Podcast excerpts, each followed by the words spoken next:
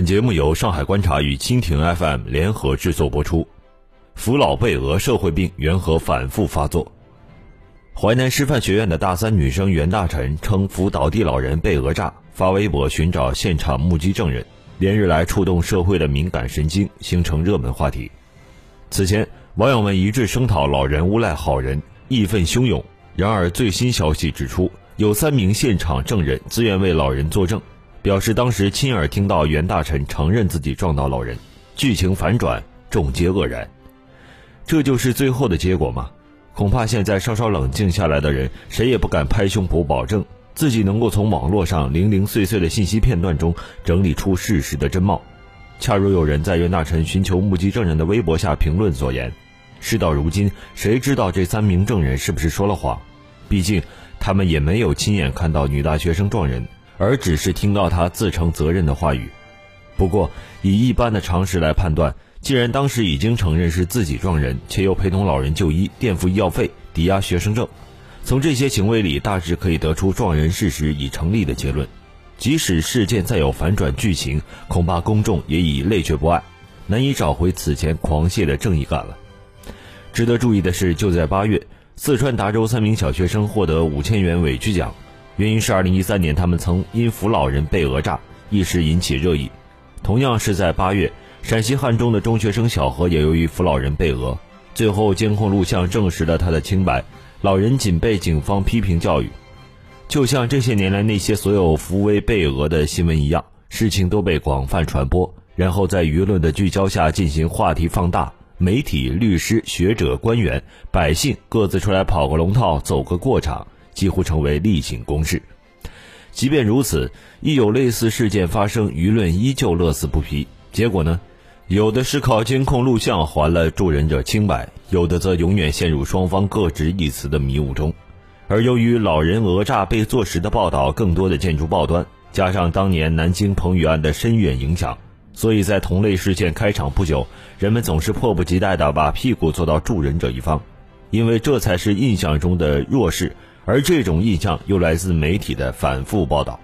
自南京彭宇案到今天，已有近九年的时间。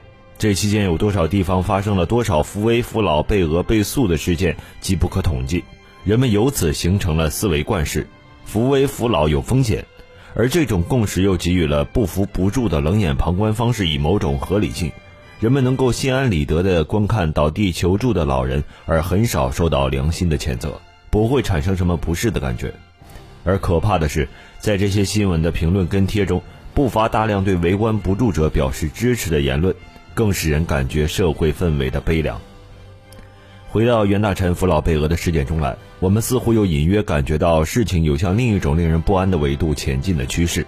在碰撞事件中，假如出现争议情形，撞人者可能会以被讹诈的理由为其开脱，博取公众的同情。